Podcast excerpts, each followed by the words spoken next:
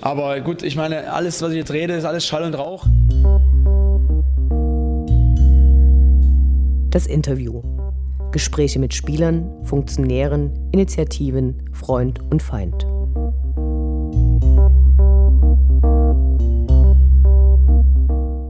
Wir sprechen heute mit Paul und Stefan von der antirassistischen Initiative 1953 International, die gerade ihren 11. Geburtstag gefeiert hat. Hallo. Moin, moin.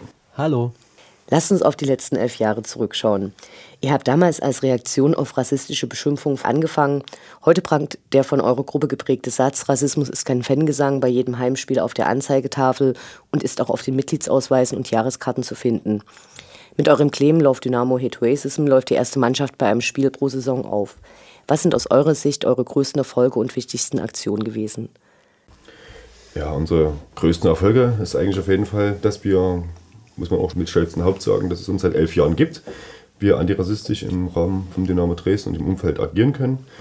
Und viele Sachen in den letzten elf Jahren haben wir geschafft und gemeistert. Unter anderem ist es jährliche stattfindende Fair-Aktionswoche, wo die Mannschaft mit dem Slogan Love Dynamo Hate Racism auftritt, wo wir im Stadion überall präsent sind.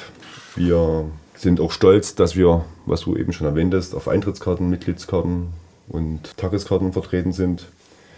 Dass wir 2009 gab es eine schöne Aktion mit, dem, mit der Mannschaft und dem Verein, wo die ganze Mannschaft Nikis getragen hatte mit dem Aufschrift Rassismus ist kein Fangesang und zeitgleich die Fahne mit Love Dynamo Hate Racism hochgehalten hatte. Davon gab es ein Mannschaftsfoto. Dann erfreulich war auch im Jahr 2012 war das glaube ich gewesen, wo die Hamburger Dynamo-Fans selber in ihrer Stadt, in Hamburg sozusagen, andere Jugendmannschaften mit Trikots gesponsert hatten, mit, dem, mit der Aufschrift Love Dynamo Hate Racism. Der Verein heißt glaube ich, Dynamo Hamburg. Das macht uns auch stolz, wenn wir sehen, dass andere Fanclubs sich ebenso engagieren und unseren Slogan aufgreifen. Natürlich war die Verlegung der fünf Stolpersteine im Jahr 2012 ein großer Erfolg für uns oder ein großes Highlight, wo wir sehr viel recherchiert haben und ja, in Kontakt treten mussten mit der Synagoge und ja, das umsetzen konnten. Dann haben wir das Tatort Teil 2 mit nach Dresden gebracht und unterstützt. Wir waren Unterstützer beim Dynamo Nachwuchscamp, wo Kinder aus Flüchtlingsfamilien Fußball spielen konnten, zu, zur Osterzeit damals. Natürlich ähm, begleiten wir regelmäßig ähm, Flüchtlinge zum Stadion, begleiten sie, laden sie ein. Wir wurden für den Taz Panther Preis nominiert. Wir wurden in dem Buch 111 Gründe, Dynamo Dresden zu lieben, wurden wir erwähnt. Wir haben eine, zum zweiten Mal, meine ich, eine Dynamo Antirassisti-Fatsche in der Groove Station starten lassen. Wir haben den George Gomerday, das George Gomerday Gedenkturnier zweimal ins Leben gerufen. Morgen übrigens findet das dritte Mal statt. Und, und, und. Also wie du halt merkst, gibt es schon einige schöne Sachen, Highlights, die wir gemacht haben und die uns natürlich auch stolz machen und auch dementsprechend wir auch weiter daran arbeiten. Hat sich aus eurer Sicht und aus euren Erfahrungen her viel geändert oder habt ihr das Gefühl, dass eure Arbeit zwar akzeptiert und respektiert wird, aber längst nicht alle im Stadion erreicht? Ja, das hast du richtig formuliert, ähm, dass die Arbeit, denke ich, schon akzeptiert und respektiert wird von vielen. Aber logischerweise ähm, wir natürlich nicht alle im Stadion erreichen. Und ich glaube auch, dass nicht alle im Stadion wissen, dass es uns überhaupt als Gruppe gibt und dass wir halt auch unter dem Slogan Rassismus ist kein Fangesang sich unsere Faninitiative verbirgt. Das kann natürlich auch ein Ziel für die nächsten Jahre sein, dass wir noch mehr Leute erreichen und vielleicht noch stärker da die Zuschauer im Stadion sensibilisieren können für diese Thematik. Wie geht ihr mit gerade bei Dynamo aufgestellten Futterungen um, dass Politik im Stadion nichts zu suchen hat? Ja, das ist natürlich ein weitgreifendes Thema, Politik im Fußball. Da geht es schon bei Spielerauswechslungen los, da geht es bei Transfer los, da geht es bei Eintrittspreisen, das ist alles Politik und das ist immer ja, ein großes Feld. Und die politische Arbeit, wenn man das so sehen möchte, die wir betreiben, richtet sich ja ähm, für eigentlich den, normalen Menschenverstand und gegen Rassismus und sind eigentlich soziale ja, Standarde, die wir halt pflegen wollen und schützen wollen.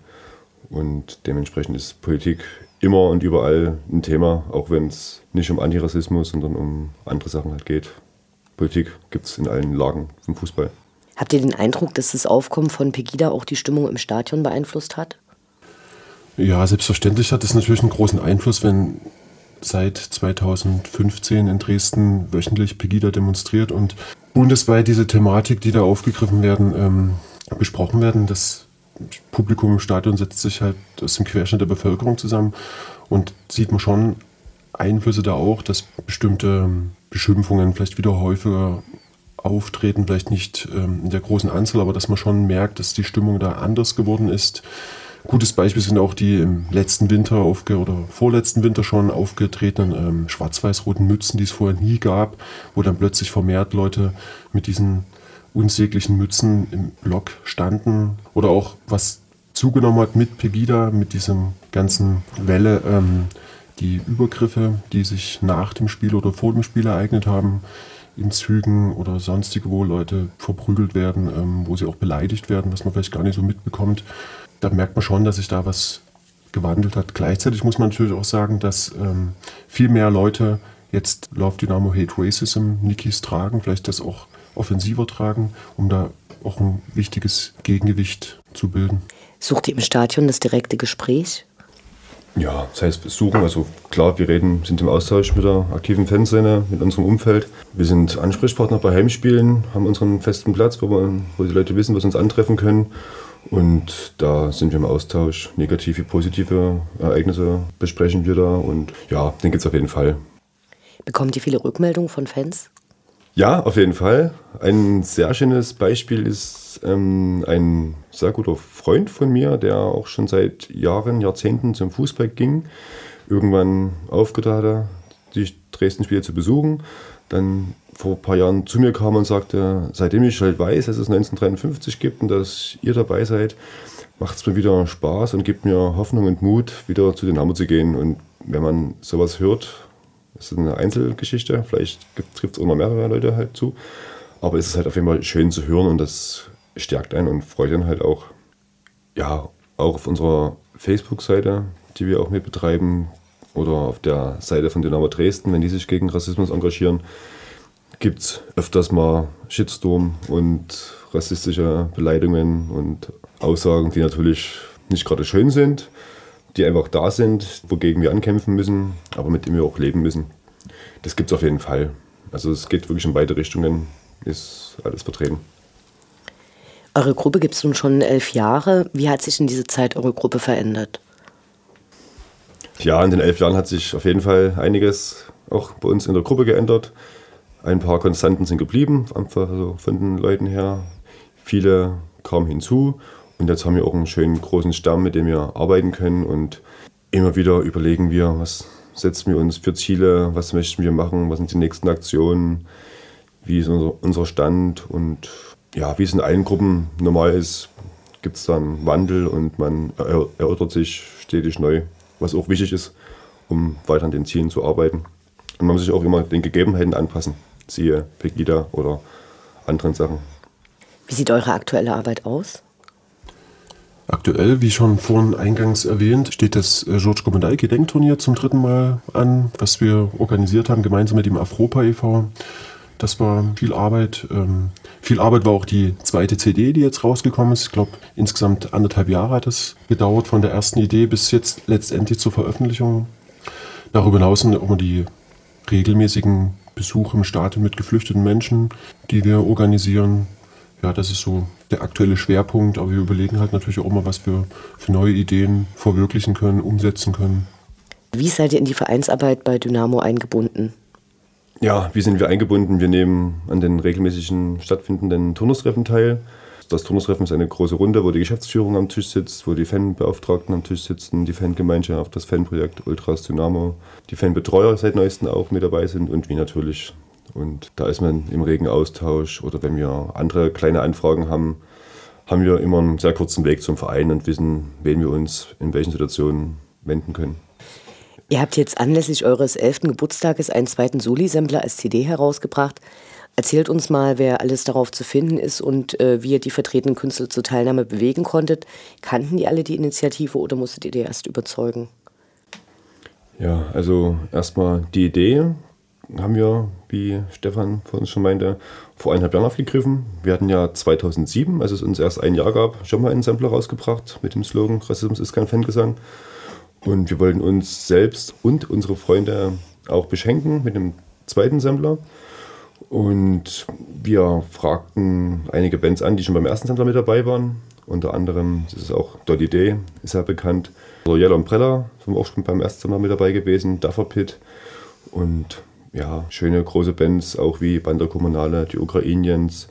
Dann uns eine große Ehre ist natürlich auch das Lied Love Dynamo Hate Racism, unsere erste eigene Hymne, die uns alle sehr stolz macht, wo wir mit Rude, Grüße nach Bologna übrigens, äh, mit Rude äh, in Select Shots ein Sample aufgenommen haben, wo wir einen Ska-Track gecovert haben und uns besingen.